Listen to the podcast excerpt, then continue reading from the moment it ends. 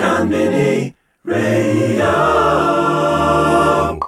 You are now listening to Hey, how you doing? This is J Lloyd from Jungle. We're just about to play our mix for Konbini Radio. We've got some smooth vibes in there. We hope you enjoy it. Go check it out. Only on Combini.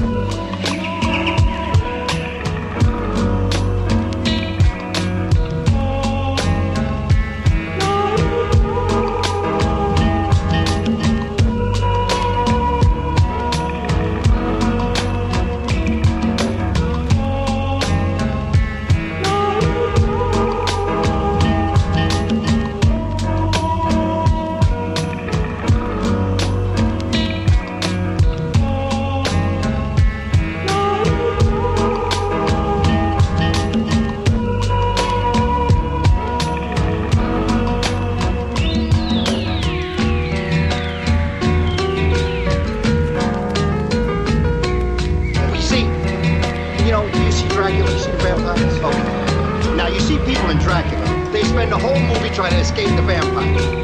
However, once they caught by the vampire, bit by the vampire, they start to act like the vampire. You see, although they tried to avoid it, they got bit. So there, it is possible for human people to attempt to escape negativity. But once bit by it, you become it.